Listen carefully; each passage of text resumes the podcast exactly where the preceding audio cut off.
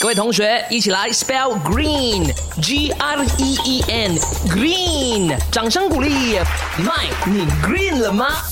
如果海洋瞬间消失的话，你觉得地球会发生什么事情呢？那现在说说地球上的海洋啊，总面积大概是三点六亿平方公里的，呃，大概是占据地球表面积的七十一个 percent 呢，然后也是占据地球上总水量的九十七个 percent 的。那一起来看看呢，如果没有海洋的话，会多可怕哈？空气呢会在三十秒之内啊占领整个海底，那地球上现有的这空气呢会变得很稀薄。相当于全球平均海拔升高了四千米啊！那温度呢，起码要下降二十四度左右的。接着呢，所有人都会出现这个高原反应啦，海底表面的这个软流层失去海水重量的压制，大量的火山岩浆啊，也会瞬间爆发的。那更糟糕的是，我们连呼吸都成了困难呢。